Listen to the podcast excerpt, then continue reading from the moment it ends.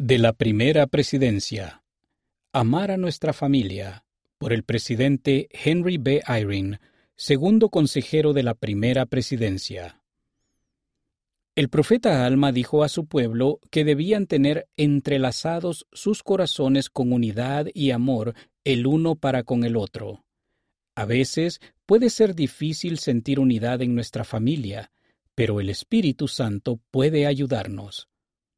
Un día, nuestro pequeño hijo estaba saltando encima de su cama con tanta fuerza que pensé que la iba a romper.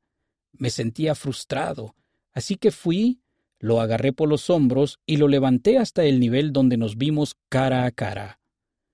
Entonces, escuché en mi mente la apacible voz del Espíritu Santo que decía, Estás sosteniendo a una gran persona.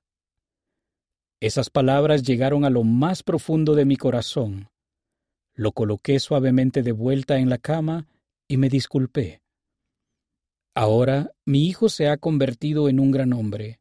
Estoy eternamente agradecido de que el Espíritu Santo me ayudara a verlo como el Padre Celestial lo ve, como su Hijo. Podemos tratar de escuchar al Espíritu Santo cuando nos vemos los unos a los otros y aun cuando pensamos los unos en los otros.